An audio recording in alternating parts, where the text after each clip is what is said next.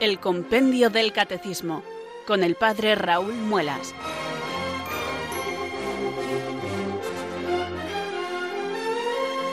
Muy buenas tardes, queridos oyentes de Radio María. Son las 4 o las 3 en Canarias. Aquí comienza una nueva edición del programa El Compendio del Catecismo de la Iglesia Católica. Reciban desde Talavera de la Reina un saludo muy cordial del Padre Raúl Muelas, que un día más les habla desde estos micrófonos de Radio María, la radio de la Virgen, la fuerza de la esperanza. Sed todos bienvenidos.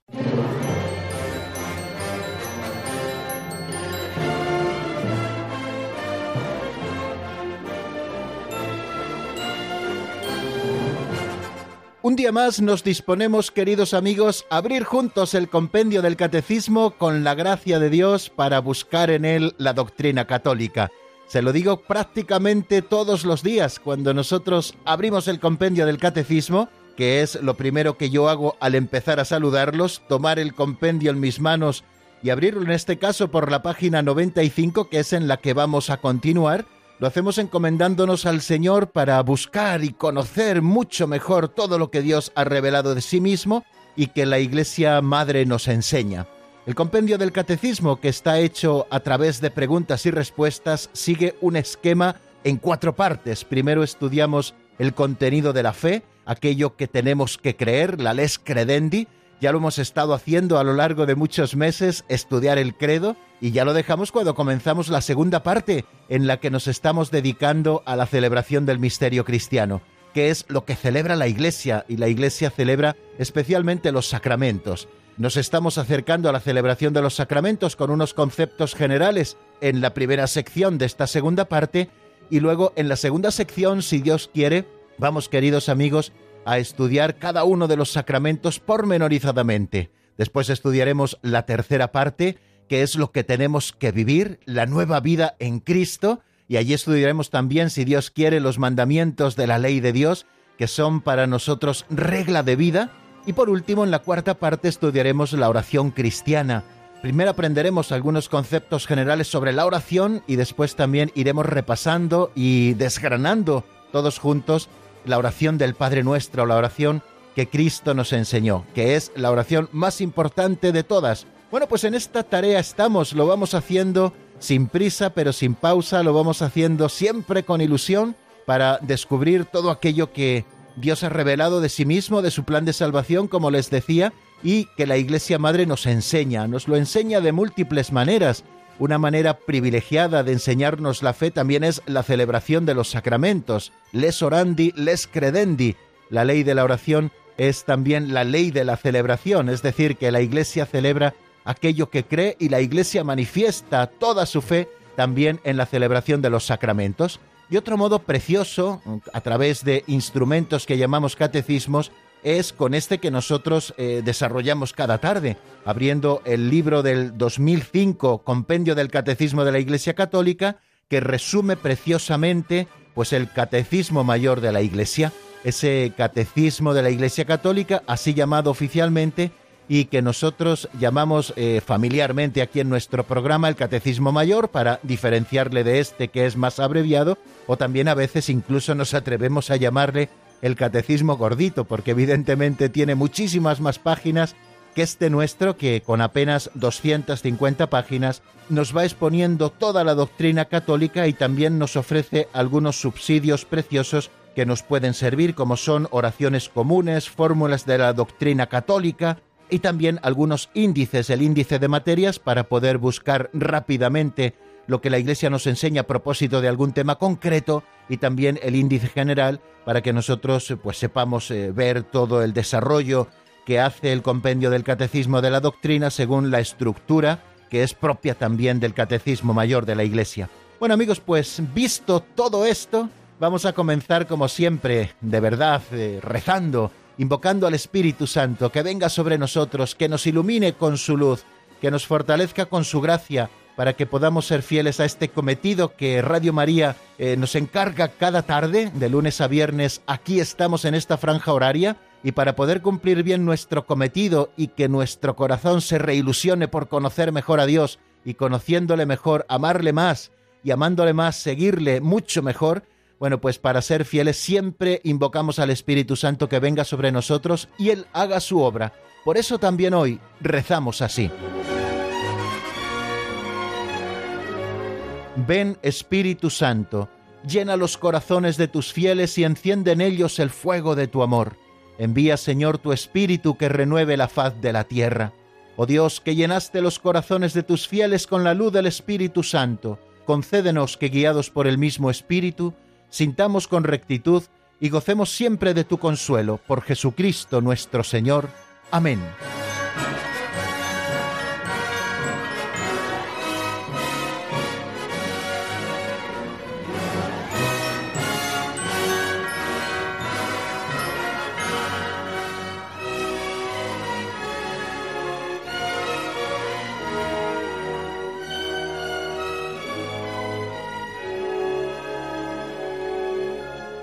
Una vez cumplimentado el saludo inicial y la oración con la que ponemos el punto de inicio a la explicación del compendio del catecismo, pasamos, queridos amigos, a esta segunda parte de nuestro programa que titulamos Pinceladas de Sabiduría.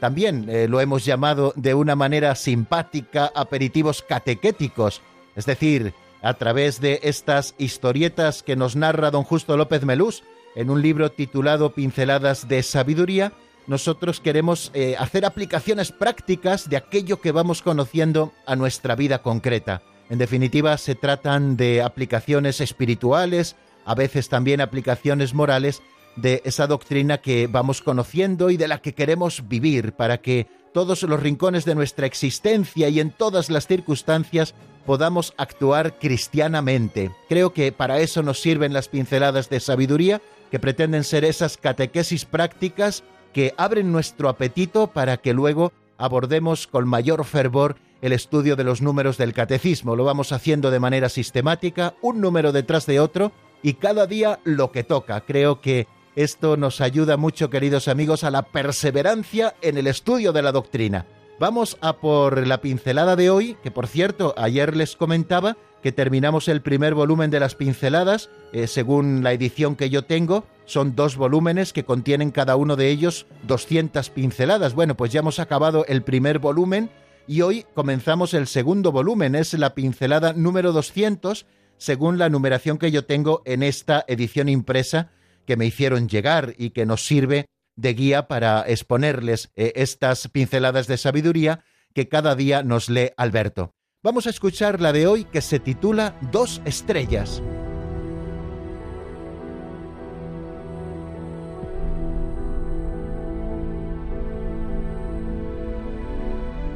Dos estrellas.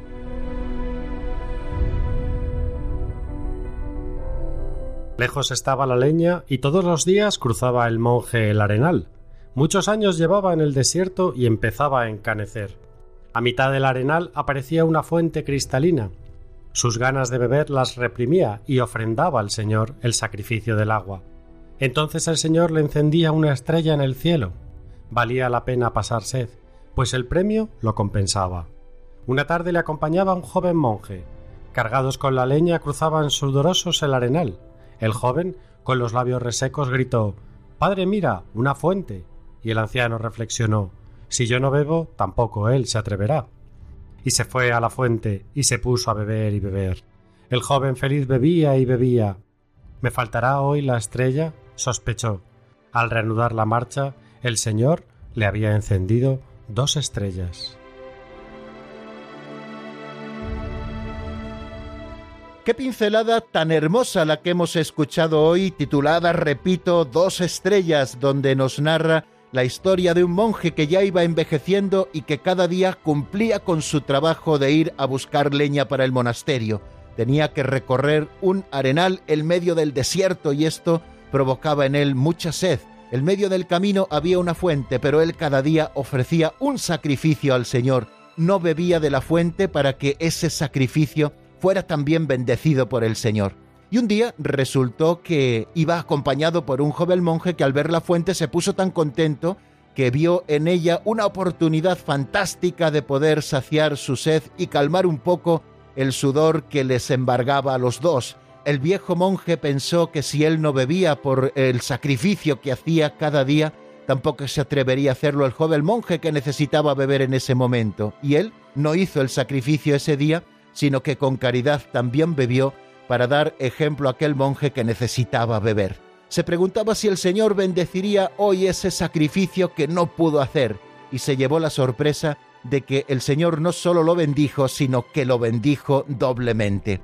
Bueno, pues esta historia, queridos amigos, a nosotros nos da pie a pensar en dos cosas, que los sacrificios voluntarios que ofrecemos cada día, privándonos de cosas lícitas, pero privándonos por un bien mayor, es decir, para unirnos a la pasión de nuestro Señor Jesucristo, para ir también dominando las pasiones de nuestro corazón, etcétera, etcétera, es grato a sus ojos y el Señor cada día a aquel monje le encendía una estrella para darle a entender que aquel sacrificio que él hacía, a veces no pequeño, era grato a sus ojos. Bueno, creo que el primer pensamiento viene en torno a estos sacrificios voluntarios. Yo creo que tenemos que pensar muchas veces si estos sacrificios voluntarios están presentes en nuestra vida o sin embargo los hemos dejado de lado. Estos sacrificios Dios los bendice, van templando nuestro espíritu, van fortaleciendo nuestra alma, eh, nos privamos de cosas lícitas. El monje no hacía nada malo si hubiera bebido, sin embargo, ofrecía ese sacrificio por un bien mayor, para unirse en su sufrimiento a la pasión de Cristo Jesús y para ir también dominando esas ansias que la propia naturaleza humana a veces nos pone delante. Y el monje que hacía este sacrificio era bendecido por Dios, como les he comentado. Bueno, ¿hacemos nosotros sacrificios voluntarios? ¿Nos privamos de algunas cosas con el ánimo de unirnos con esas privaciones a la pasión del Señor y que nuestra vida también sea corredentora con la de Cristo? Hacemos también sacrificios con ese ánimo del ágere contra, de ir un poquito también contra nuestras propias pasiones para tenerlas dominadas, porque recuerden aquello que el Señor dijo en el Evangelio, que el espíritu está pronto, pero la carne es débil, y es fundamental que nosotros sepamos hacer estos sacrificios. A veces son cosas tan sencillas como privarnos de un dulce, privarnos un día de la fruta, ofrecer también eh, el ayuno un día que nosotros lo hagamos, aplicando luego ese dinero que nos estamos ahorrando en la comida en entregárselo también a los pobres y que ellos también puedan comer con ese pequeño donativo que nosotros podamos hacerle en un momento determinado. Bueno, eh, los sacrificios voluntarios pueden ser muchos y pueden ser muy sencillos, no hace falta complicarse mucho la vida. A veces es sonreír cuando no tenemos ganas, a veces es aguantar con paciencia a un hermano nuestro que está a nuestro alrededor y que nos está dando la lata, en otras ocasiones es hacer una lectura que a veces nos cuesta, pero ofrecérselo al Señor, porque luego esta lectura también enriquecerá nuestro espíritu. Todo esto el Señor lo bendice, los sacrificios voluntarios, y creo que en toda persona nunca debe faltar esa dimensión ascética de la vida espiritual. Aquel que no se ejercita en la ascesis difícilmente será premiado con la mística, es decir, con la contemplación del misterio de Dios, que es lo que buscamos siempre en nuestra oración. ¿Cuánto ayudan los sacrificios voluntarios, queridos amigos, a fortalecernos en el espíritu de oración? Pero tenemos también que hacer una segunda reflexión a propósito de lo que ese día hizo el viejo monje, no haciendo su sacrificio por un bien mayor, que era la caridad con aquel hermano joven que le acompañaba. Dice San Pablo en la carta a los Corintios que ya pudiera yo hablar las lenguas de los hombres y de los ángeles e incluso dejarme quemar vivo, y dice muchísimas cosas más, pero si no tengo amor, de nada me sirve. Queridos hermanos, a veces tenemos que tener eh, la suficiente docilidad para saber ver también las inspiraciones de Dios, muchas veces privándonos de un sacrificio voluntario por caridad hacia un hermano. Si a veces somos tan rígidos que somos incapaces de adaptarnos a las necesidades de nuestros hermanos, quizá haremos un sacrificio, pero ese día, puesto que no hemos amado ni hemos amado al hermano como él necesitaba ser amado, el Señor no encenderá nuestra estrella. Y a veces la privación de un sacrificio por un bien mayor, que es vivir la caridad, queridos amigos, hace que Dios encienda dos estrellas y que esa falta de sacrificio en un momento concreto, de ese sacrificio voluntario que ofrecemos, sea bendecido doblemente. El mundo, queridos amigos, es de quien ama y mejor sabe demostrarlo, y el Señor nos ha puesto en el mundo para que seamos pequeños soles junto al gran sol que calienta toda la humanidad con el amor. Ese gran sol es Dios y nosotros somos pequeños soles junto al gran sol que tienen que amar a sus hermanos y así calentar este mundo nuestro que nos rodea. Creo que es importante, queridos amigos, que nosotros nos hagamos este planteamiento. A veces el mejor sacrificio, y recuerden la etimología de la palabra sacrificio, sacrum facere, hacer sagrado, siempre, sin duda ninguna, la mejor manera de hacer sagrado nuestro tiempo es amar al hermano. Es verdad que sin que nos falten esos sacrificios voluntarios que vienen a templar nuestra alma, pero el que ama, como dice San Agustín, tiene cumplido el resto de la ley, porque el Señor nos lo dijo en el Evangelio, el mandamiento principal es amar a Dios sobre todas las cosas, y el segundo es semejante al primero, amar al prójimo como a nosotros mismos. Si nosotros amamos así, el Señor encenderá dos estrellas en nuestro horizonte.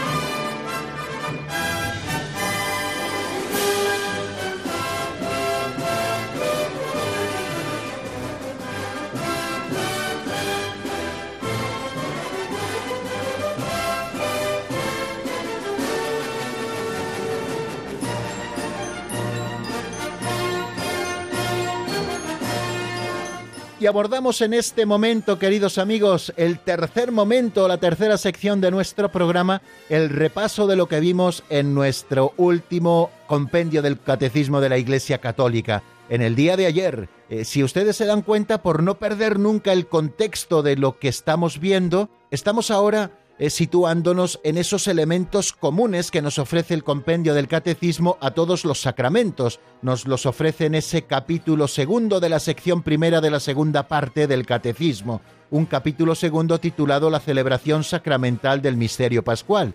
Nos habla de celebrar la liturgia de la Iglesia y aquí se hace cuatro grandes preguntas. ¿Quién celebra? ¿Cómo celebrar? ¿Cuándo celebrar? ¿Y dónde celebrar? Estamos en la tercera de estas preguntas. ¿Cuándo celebrar? Ya estuvimos viendo cuál es el centro del tiempo litúrgico, de este tiempo sagrado que ha quedado bendecido por la resurrección de nuestro Señor Jesucristo. Y decíamos que el centro del tiempo litúrgico es el domingo, que es el fundamento y núcleo de todo el año litúrgico y que tiene su culminación en la Pascua anual, que es la fiesta de las fiestas. Precisamente de esa Pascua anual donde celebramos la resurrección de nuestro Señor Jesucristo el sol que resurge de la tierra, resucitado y vivo como primicia de todos los que han muerto, esta fiesta de las fiestas ilumina todo el año a través de todos los domingos en los que celebramos, queridos amigos, la resurrección del Señor.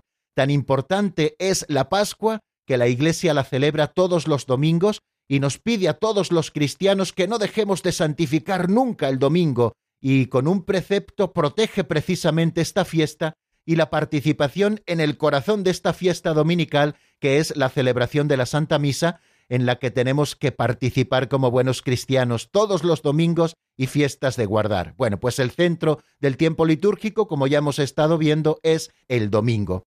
Y ayer eh, nos preguntábamos cuál es la función del año litúrgico. Y el compendio del catecismo nos da esta respuesta. La función del año litúrgico es celebrar todo el misterio de Cristo, desde la encarnación hasta su retorno glorioso.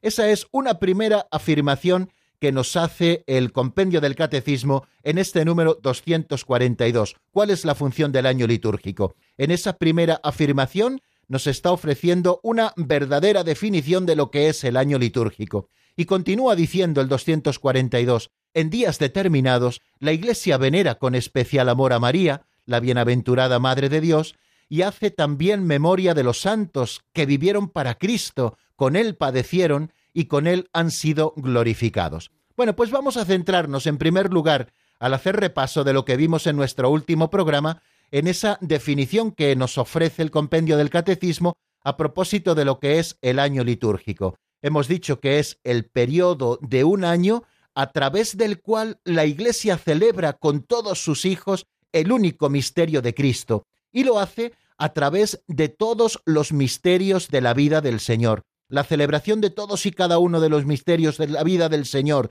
desde la encarnación hasta su retorno glorioso, nos hacen celebrar, vislumbrar, contemplar y gustar el único misterio de Cristo, el misterio de nuestra salvación. Bueno, pues el año litúrgico, por tanto, es el periodo de un año en el cual la Iglesia celebra todo el misterio de Cristo, comenzando por la encarnación y terminando por su retorno glorioso.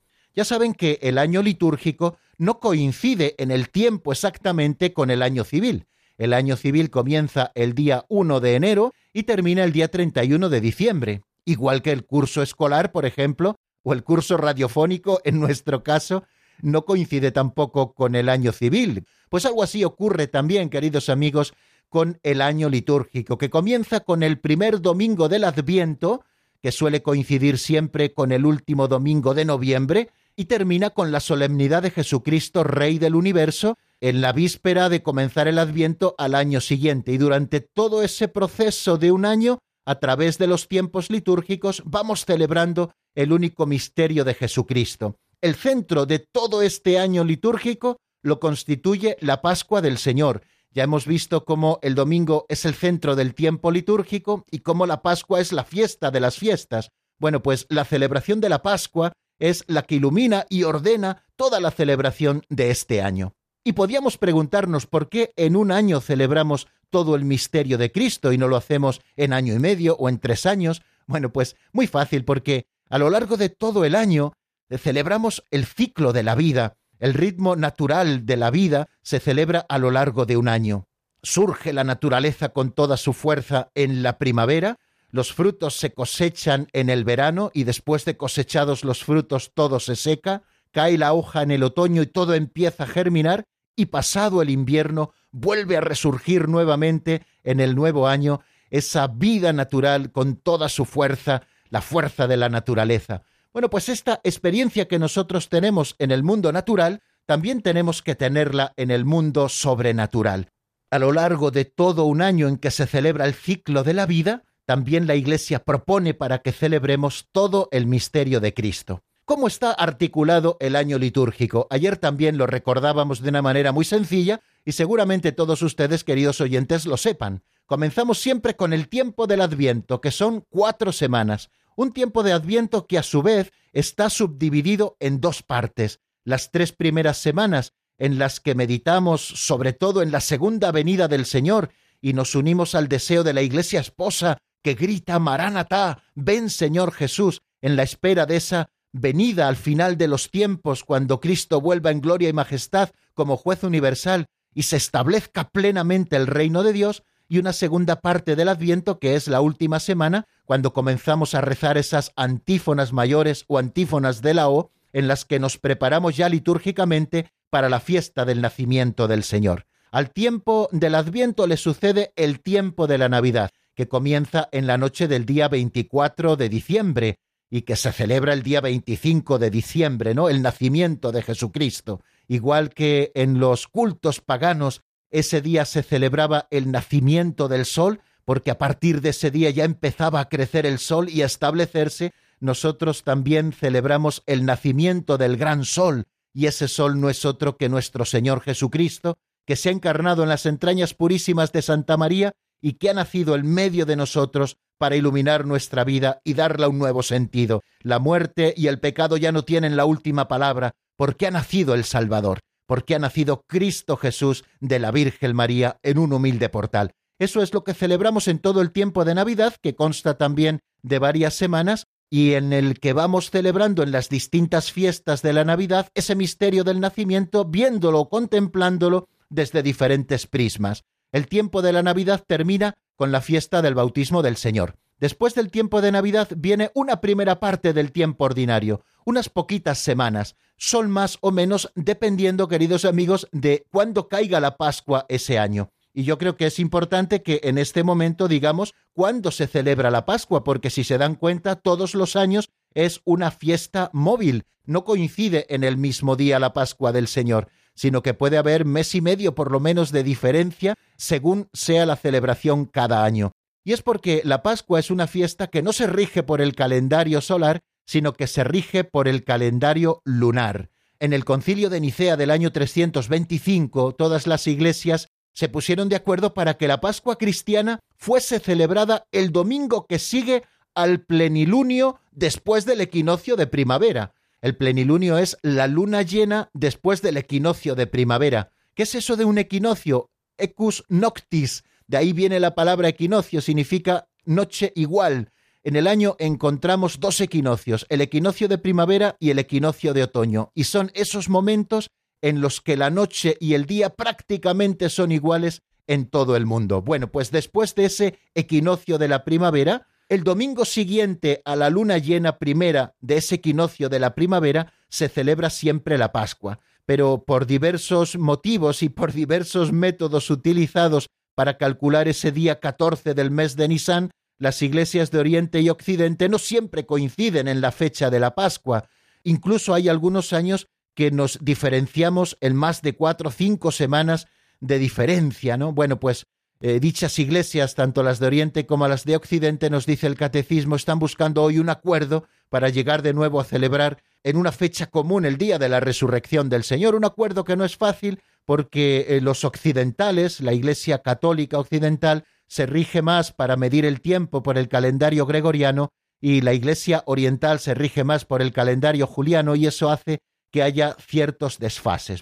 Bueno, pues esas semanas del tiempo ordinario que celebramos después del tiempo de Navidad son más o menos dependiendo de cuándo caiga la Pascua ese año. Bueno, pues después de estas semanas de tiempo ordinario pasamos al tiempo de la Cuaresma, que son un conjunto de semanas en las que nos preparamos para la celebración del centro del año litúrgico que es el Triduo Sacro. Se ha llamado al día de la Pascua la fiesta de las fiestas y se ha llamado también a la Semana Santa, dentro de la cual está el Triduo Sacro, la gran semana de misterios, ¿no? Bueno, pues para prepararnos a la celebración del momento central del año litúrgico, la Iglesia dedica una serie de semanas que llamamos Cuaresma, que es como un retiro anual al que la Iglesia nos convoca para prepararnos, para volver otra vez a nuestras propias raíces, para buscar con la penitencia la conversión del corazón, para refrescar también nuestros compromisos cristianos, para prepararnos a la resurrección del Señor. Bueno, y al tiempo de Cuaresma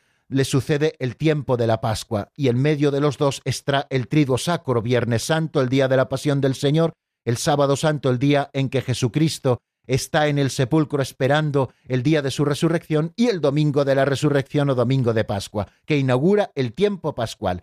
El tiempo pascual tiene también varios hitos cuando lo celebramos. La primera semana que llamamos Semana de la Octava de Pascua se celebra con muchísima solemnidad porque es como si se tratara del mismo día de la Pascua. Y otros hitos en esa cincuentena pascual, dura 50 días, es la ascensión de nuestro Señor Jesucristo, transcurridos 40 días después de su resurrección. Ahora en algunos países, como es el caso del nuestro, se ha trasladado esta fiesta al domingo siguiente porque el jueves, al ser un día laborable, para posibilitar que todos los cristianos puedan celebrar la ascensión en día de descanso, pues se ha pasado al domingo. Y luego el domingo siguiente al día de la ascensión se celebra la Pascua de Pentecostés, la efusión del Espíritu Santo sobre la Iglesia. Y una vez que se ha terminado este tiempo pascual, central y fundamental en la vida de la Iglesia, comienza en tiempo ordinario, la segunda parte del tiempo ordinario, porque si ustedes lo recuerdan, ya celebramos una primera parte de tiempo ordinario después del tiempo de la Navidad.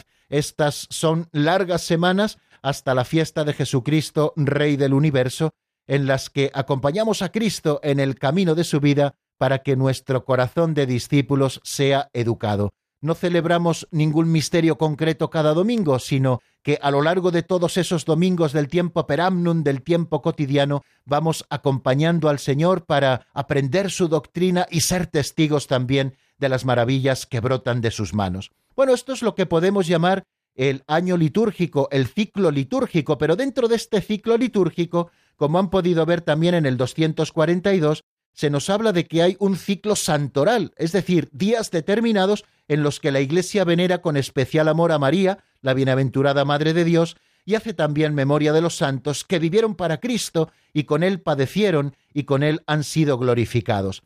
Hace ya unas poquitas semanas estuvimos repasando cuáles eran las fiestas fundamentales de la Santísima Virgen María en el calendario universal de la Iglesia, y también junto con las fiestas de la Santísima Virgen María encontramos otra serie de fiestas de los santos, por ejemplo, la fiesta de San José, que es solemnidad, el día 19 de marzo, o también la solemnidad de los santos arcángeles, el 29 de septiembre, u otra serie de solemnidades, como por ejemplo el nacimiento de San Juan Bautista y todos los demás santos, que o bien hacemos memoria libre o bien hacemos memoria obligatoria o incluso fiesta, según la importancia que tenga eh, ese santo en la vida de la Iglesia y la catalogación litúrgica que le haya dado también la propia autoridad de la Iglesia, pues vamos celebrando también de una manera conjunta ese ciclo santoral introducido en el corazón del año litúrgico y a lo largo de todo él. Bueno, pues queridos amigos, a lo largo de todo el año, el Señor nos hace partícipes del misterio de su salvación. Esto es el año litúrgico, el tiempo de un año en el que la Iglesia celebra para nosotros el único misterio de Jesucristo a través de todos sus misterios y nos ayuda también a contemplar el misterio de Cristo, la celebración de las fiestas de Santa María y de todos los santos. Pues hasta aquí, queridos amigos, el repaso de lo visto en nuestro último programa y vamos a dar un pasito adelante. Pero antes de hacerlo, yo les propongo que escuchemos unos compases al menos de un tema de Quique López titulado En el nombre de Jesús, una canción sacada del álbum Sabor a Cristo. Lo escuchamos y enseguida estamos nuevamente juntos para continuar con el estudio del número 243.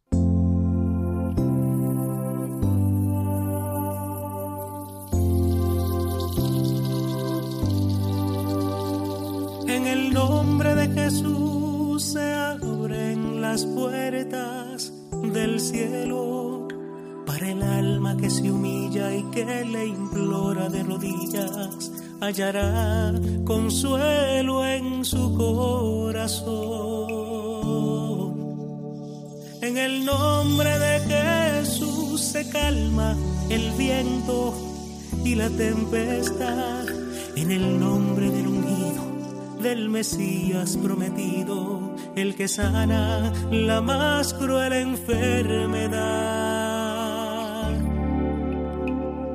Es nombre que ofrece a los hombres vida eterna y redención, paz al corazón y al que llora arrepentido, las delicias del perdón y al que llora arrepentido, las delicias del perdón. Para Él es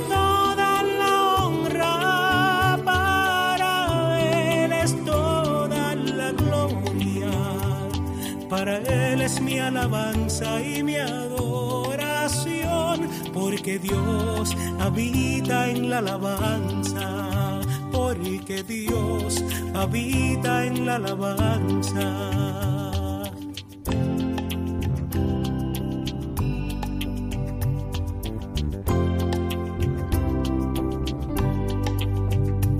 En el nombre de Jesús se rompe toda cadena.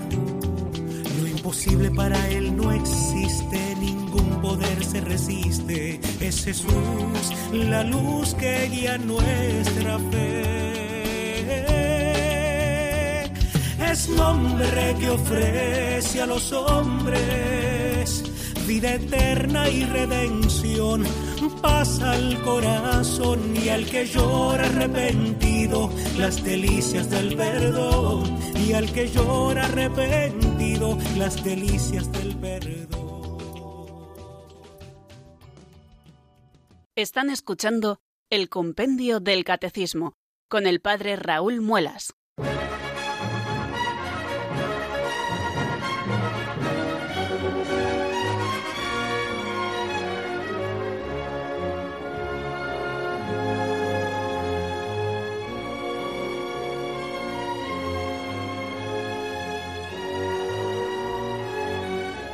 Continuamos, queridos amigos, en la sintonía de Radio María. Estamos en el compendio del Catecismo y les habla, como nos ha recordado esa locución que acabamos de escuchar desde Talavera de la Reina, el padre Raúl Muelas, que cada día con ustedes abre el compendio del Catecismo buscando la doctrina católica y compartiéndola con todos ustedes.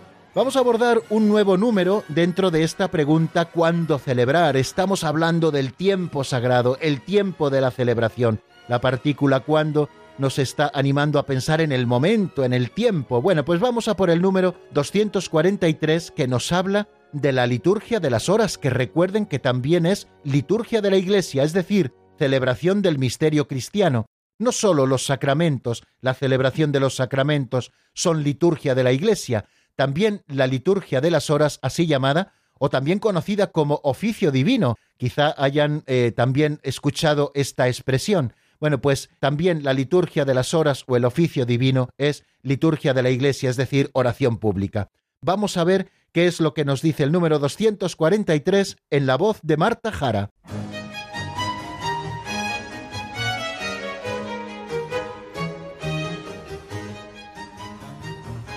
Número 243.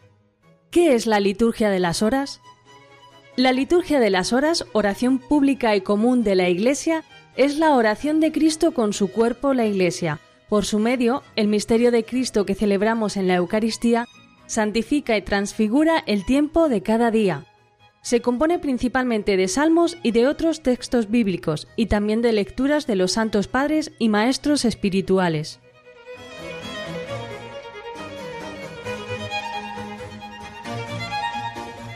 Acabamos de escucharlo, la liturgia de las horas, oración pública y común de la Iglesia, es la oración de Cristo con su cuerpo, la Iglesia. Por su medio, el misterio de Cristo que celebramos en la Eucaristía santifica y transfigura el tiempo de cada día. Se compone principalmente de salmos y de otros textos bíblicos, y también de lecturas de los santos padres y maestros espirituales. Bueno, pues como lo ven, si ustedes lo tienen delante, hay tres puntos y seguidos que nos muestran como tres ideas que nosotros podemos comentar en este momento. En primer lugar, nos dice que la liturgia de las horas es oración pública y común de la Iglesia, es la oración de Cristo con su cuerpo, la Iglesia. Bueno, la liturgia de las horas, el oficio divino. Ustedes seguramente hayan oído hablar de maitines o del oficio de lecturas, seguramente hayan oído hablar de la oración de laudes, seguramente hayan oído hablar de la oración de hora intermedia, que puede ser tercia, sexta o nona. Seguramente hayan oído hablar también de las vísperas, la oración del atardecer, y hayan oído hablar también de las completas, que es la oración que rezamos cuando nos retiramos para el descanso nocturno. Bueno, pues estas son las oraciones regladas por la Iglesia, compuestas de salmos, lecturas, textos bíblicos, que hemos de rezar de una manera obligatoria por un compromiso que adquirimos el día de nuestra ordenación diaconal los sacerdotes,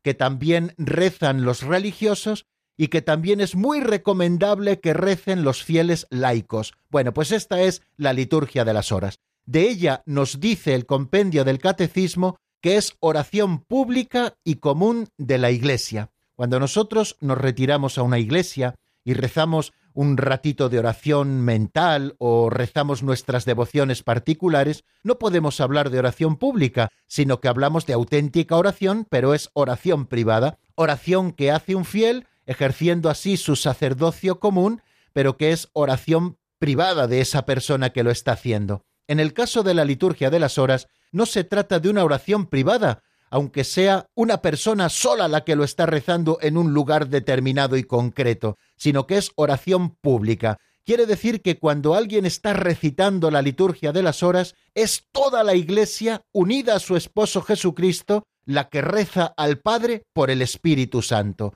Quiere decir que está celebrando la liturgia. La liturgia de las horas, en primer lugar, es oración pública, repito, aunque la estemos rezando de manera solitaria, es oración pública y común de la Iglesia. Es decir, que de alguna manera misteriosa, mística, es mejor la palabra mística, ¿no? Ven que tienen la misma raíz y en este sentido utilizaba la expresión misteriosa. De una manera mística, toda la Iglesia está con aquel que reza, porque es Cristo Jesús el que eleva esta oración, uniendo con él a su esposa, que es la Iglesia, y eleva esta oración al Padre por el Espíritu Santo. De manera que la liturgia de las horas, el oficio de lecturas, las laudes, la hora intermedia, las vísperas y las completas son oración pública y común de la Iglesia. De ahí la importancia que esta oración tiene, porque es oración de Cristo con su cuerpo, que es la Iglesia. Luego nos dice otra idea que también es muy interesante y que creo que ha de ser vital para que nosotros nos animemos a rezar la liturgia de las horas, aquellos que no tienen la obligación canónica grave que tenemos los sacerdotes de recitar cada día la liturgia de las horas. Por su medio nos dice el misterio de Cristo, que celebramos especialmente en la Eucaristía, santifica y transfigura el tiempo de cada día. Cuando nosotros rezamos la liturgia de las horas o el oficio divino, estamos impregnando de misterio de Cristo, es decir, de Eucaristía, todo nuestro día. Cuando nosotros celebramos la Eucaristía, el sacerdote nos dice podéis ir en paz y contestamos demos gracias a Dios. Antiguamente, antes de la reforma litúrgica, se decía en latín ite, misa es, id, la misa ha terminado. Ese envío que la Iglesia nos hace al final de la Eucaristía, para nosotros ha de ser un mandato de santificar toda nuestra jornada desde esa Eucaristía vivida. La manera más privilegiada de poder santificar y transfigurar el tiempo de cada día y las labores que nosotros tenemos que hacer es rezando la liturgia de las horas. La liturgia de las horas está dividida en diferentes partes del día. Al amanecer se rezan las laudes, la oración matutina, que recuerda gozosa la resurrección de Jesucristo de entre los muertos cuando sale el sol. La hora intermedia va impregnando toda nuestra mañana si rezamos tercia, sexta, nona, toda nuestra mañana la va impregnando con la oración de la palabra de Dios, la oración de los salmos o textos también de la Sagrada Escritura. Con el rezo de las vísperas santificamos todo el trabajo hecho a lo largo del día y se lo ofrecemos a Dios como una ofrenda de la tarde, por eso es la oración vespertina. Vísperas se llaman vesper, que significa tarde, es la oración de la tarde. Y luego por la noche, al irnos a acostar, rezamos las completas para pedirle al Señor que guarde nuestro sueño y que nos conceda una noche tranquila y una muerte santa. Y luego, a lo largo del día, incluso en los monasterios se suele partir la noche para rezarlo, se reza el oficio de lecturas, en los monasterios digo que a veces se parte la noche y se levantan los monjes o las monjas para rezar el oficio de lecturas y luego los demás podemos hacerlo en cualquier hora del día en los que encontremos mayor conveniencia para hacer ese ratito de oración con los salmos, con una lectura de la palabra de Dios y también con una lectura de la patrística, es decir, de los santos padres o del magisterio de la Iglesia o escritos de los santos, dependiendo del día en que toque esa lectura. Bueno, pues esto es, queridos amigos, santificar el tiempo. Yo recuerdo una vez que cuando estábamos en clase de liturgia, el profesor de liturgia, que también le tenemos como profesor aquí en Radio María, don Juan Miguel Ferrer Grenés, que cada quince días dirige ese espacio de liturgia de los lunes a las cinco de la tarde en la península, a las cuatro en Canarias, pues nos insistió mucho a los sacerdotes de que no tenemos que rezar las horas litúrgicas cuando más nos convenga, sino que tenemos que organizar nuestro día teniendo como referencia la liturgia de las horas, porque es importante hacer ese ritmo que la Iglesia nos marca, rezar cinco veces al día en diferentes momentos del día, al levantarnos las laudes, a mediodía la hora intermedia, por la tarde las vísperas, por la noche las completas y en otro lugar del día el oficio de lecturas. Es importante ir santificando los tiempos e irlos marcando también, queridos amigos, al ritmo que la liturgia les va imprimiendo. Y nos dice como tercera afirmación este número 243 que la liturgia de las horas se compone principalmente de salmos y de otros textos bíblicos y también de lecturas de los santos padres y maestros espirituales. A estas oraciones u horas litúrgicas las llamamos horas mayores, que son laudes y vísperas y también el oficio de lectura, y luego llamamos a otras horas menores, que son eh, la hora intermedia y las completas. ¿Por qué se llaman así? Pues porque en los oficios monásticos, desde la antigüedad, cuando se fue configurando esta oración tal y como la rezamos hoy, recuerden que San Benito recomendaba a sus monjes que todas las semanas recitaran los 150 salmos del Salterio. Bueno, pues las horas mayores debían hacerlas en comunidad y las horas menores, que era la prima, la tercia, la sexta y la nona en aquel momento, tocaban la campana del monasterio y cada monje se encontrase donde se encontrase en su trabajo, paraba del trabajo y elevaba solo esta oración uniéndose así espiritualmente a toda la comunidad que rezaba a golpe de campana. Bueno, pues ahora han quedado también como horas mayores laudes y vísperas, que son el quicio de la oración de la Iglesia sobre el que gira toda la jornada,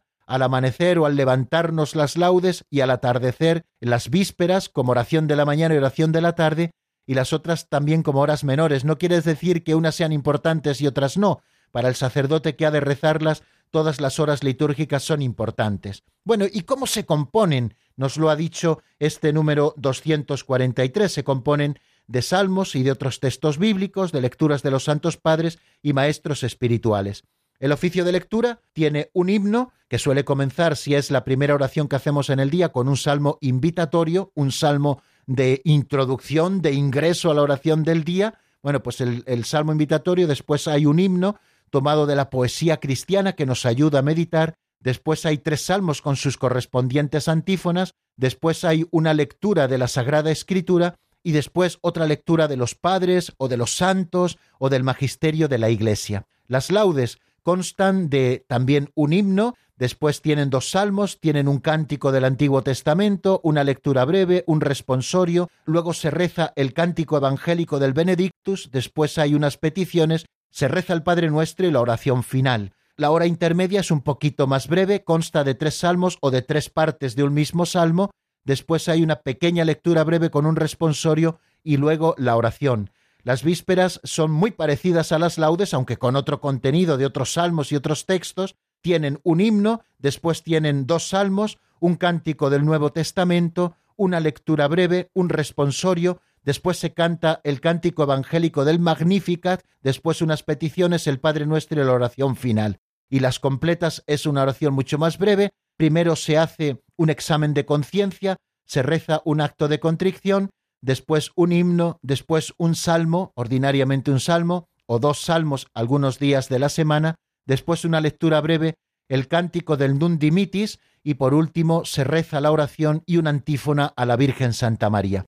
Bueno amigos, pues creo que eh, al menos de una manera quizá un poco rápida les he explicado eh, qué es esto de la liturgia de las horas, la importancia que tiene, en qué consiste la liturgia de las horas, cómo se compone la liturgia de las horas ¿Y qué pretende hacer? Santificar nuestro día con la oración, trayendo hasta nuestro día esa Santa Misa que nosotros celebramos el domingo o que celebramos también en cada jornada. Pues no nos queda tiempo para más. Les recuerdo el número de teléfono de directo 910059419. 910059419. Pueden ustedes ir marcando aquellos que quieran preguntarnos algún tema mientras escuchamos un tema de pupilas que se titula Estar contigo y está sacado del álbum Hasta el ocaso. Escuchamos y enseguida estamos juntos en el 91005 9419.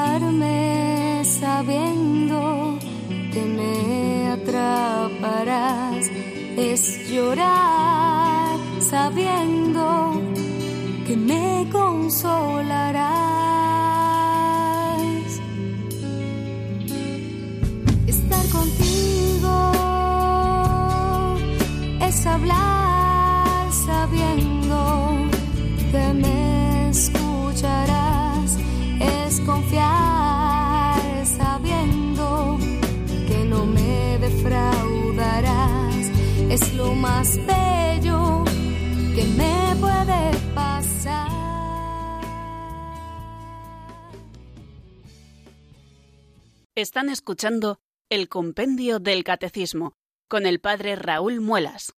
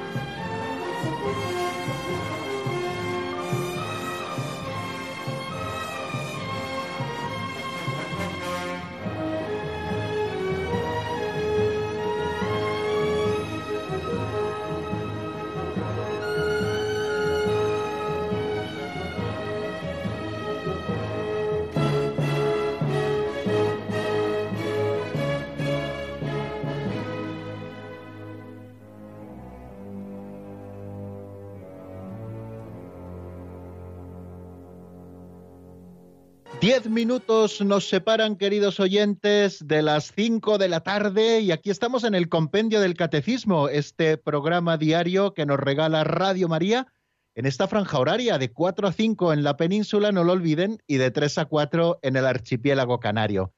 Y durante este tiempo nosotros abrimos, como bien saben, el Compendio del Catecismo para buscar en él esa doctrina que nos salva, de la que tenemos que empaparnos para conocerla cada día mejor y que es una tarea que ha de ocuparnos durante toda la vida. Estamos ahora con esa segunda parte del compendio en el que estamos viendo el misterio cristiano, la celebración del misterio cristiano, qué es lo que la Iglesia celebra. Celebra los sacramentos especialmente y esto constituye la liturgia junto con la liturgia de las horas de la que hemos estado hablando hoy. Eh, a propósito de la liturgia de las horas, decirles que pretende dar respuesta a eso que Jesús les decía en una parábola a sus discípulos para inculcarles que era preciso orar siempre sin desfallecer y que si ustedes quieren leerla, la encontrarán en el Evangelio de San Lucas en el capítulo 18, versículo 1 y siguientes. Y San Pablo mismo también enseñaba a vivir perseverantes en la oración. Tenemos que perseverar en la oración y una, una, manera preciosa de hacerlo, queridos amigos, es uniéndonos a la oración pública y común de la Iglesia, que es la liturgia de las horas. Vamos a dar paso a la primera llamada que nos llega desde Ávila. García, buenas tardes. Pues sí, soy Fuensanta. Ah, Fuensanta, es que me, habían, me, habían, puesto solamente García, así que Fuensanta, ah, buenas tardes y bienvenida. buenas tardes, sí. Mire, pues era una pregunta que alguna vez me ha llamado la atención más de una vez, porque por ejemplo, bueno, este domingo pues estuve oyendo la misa en un pueblo cercano de mi, del mío, que fue la fiesta, y bien coincidieron, porque tengo un evangeliario y las lecturas y el evangelio coincidían, pero luego la oí por Radio María, por la tarde, que también la retransmiten, y no coincidían ni, ni las bueno, la primera no recuerdo, pero la segunda no coincidía y ni el de evangelio tampoco, entonces no sé, me extrañó porque creo que lo he observado ya en alguna ocasión más, pero yo creí que siempre coincidirían, ¿no? Eh, sea donde sea, debería de ser las mismas lecturas y evangelio. Entonces solamente era por eso. muchas gracias y muy bien que nos anima mucho y nos lo explica muy bien todo. Muchísimas gracias, muchas gracias. Pues no sé la razón por las cuales no coincidieron eh, las lecturas el domingo pasado en este lugar donde, donde usted estuvo celebrando. Puede ser que eh, como era el día de los santos arcángeles, la cooperativa de arcángeles, San Miguel, San Gabriel y San Rafael, en este pueblo fuera solemnidad y a lo mejor eh, pues mm, rezasen o, o proclamasen durante la Eucaristía las lecturas propias de ese día de San Miguel, San Gabriel y San Rafael, puesto que en algunos lugares, por ser fiesta mayor y fiesta patronal, está permitido que no se lean las lecturas del domingo, sino eh, las lecturas de esa fiesta localmente, ¿no? Pero, mm, como usted bien decía, mm, de manera ordinaria, eh, claro que tienen que coincidir las lecturas en todos los sitios. Estábamos celebrando el domingo 27 del tiempo ordinario y por lo tanto ese domingo 27 regía para toda la iglesia, ¿no? Para toda la iglesia latina, ¿no? En este caso, la iglesia católica eh, romana, ¿no? Entonces teníamos que escuchar todos las mismas lecturas. A lo mejor hubo ese pequeño desfase que, mm, querida oyente, querida Fuensanta, precisamente por eso, porque era la fiesta de San Miguel, San Gabriel y San Rafael, y a lo mejor en ese lugar concreto las lecturas que, se hicieron fueron las de los santos arcángeles, por ser fiesta mayor, que en ese caso concreto sustituyó a las del domingo. Nos vamos hasta Mejorada del Campo. Ahí está Roberto. Buenas tardes, amigo. Bienvenido. Bien hallado, Padre Manuel. En primer lugar, quiero felicitarle porque usted le pone a la palabra de Dios mucha salsa. Es, una palabra muy bien condimentada y a mí prácticamente ya me está volviendo cada día un gran fan de las 4 de la tarde hizo programa en virtud de que usted es un hombre que le enseña mucho y al mismo tiempo le pone alegría. Pero en concreto la llamada don, don Raúl va en este sentido. En el Apocalipsis, en capítulo 18, dice, caída de la Babilonia. Después de esto vi a otro ángel bajar del cielo con gran poder. La tierra fue iluminada con su esplendor. Gritó con voz potente un ángel, ha caído la gran Babilonia, la grande, ha venido a ser morada de demonio, guarida de todo espíritu impuro. ¿A qué Babilonia, qué, esa, qué ciudad es esa Babilonia actualmente? ¿Roma, Irak? sí, bueno, pues, pues eh, bueno, no tenemos casi tiempo para abordar este tema desde diferentes frentes y a qué se está refiriendo el apóstol San Juan cuando en el Apocalipsis, en ese capítulo 18, nos habla de la caída de la Gran Babilonia. Si nosotros eh, hacemos una explicación muy rápida, alegórica de, de este capítulo 18, así sobre la marcha, ¿no? porque yo ahora no le tengo estudiado ni le tengo así en, en mente, decirle que cuando habla de la caída de la Gran Babilonia, eh, se está refiriendo a la caída del mundo, no como, como lugar eh, hermoso donde nosotros vivimos y desarrollamos nuestra vida y nos vamos santificando, sino a ese conjunto de criterios que pugnan contra Dios, ¿no? que ha sido guarida de demonios. Y cuando Jesucristo vuelva y sucedan todas estas cosas que nos habla el libro de la Revelación, el Apocalipsis, caerá ese mundo que pugna contra Dios, ¿no? Para que el reino de Dios sea una realidad eh, palpable para todos, ¿no? Y llegue esa plenitud del reino. Bueno, no nos queda tiempo para más, queridos oyentes, pero si Dios quiere, mañana seguiremos. Nos hemos pasado un poquito de tiempo, pero creo que merecía la pena y sabrán perdonarnos también desde los estudios centrales, que siempre nos piden que seamos muy puntuales para terminar, para entre programa y programa poder también introducirnos pues eh, algunas informaciones y algunas músicas que nos hagan cambiar de programa así suavemente. Solo me queda darles la bendición y lo voy a hacer ahora. La bendición de Dios Todopoderoso, Padre, Hijo y Espíritu Santo, descienda sobre vosotros y permanezca para siempre. Amén. Hasta mañana si Dios quiere, amigos.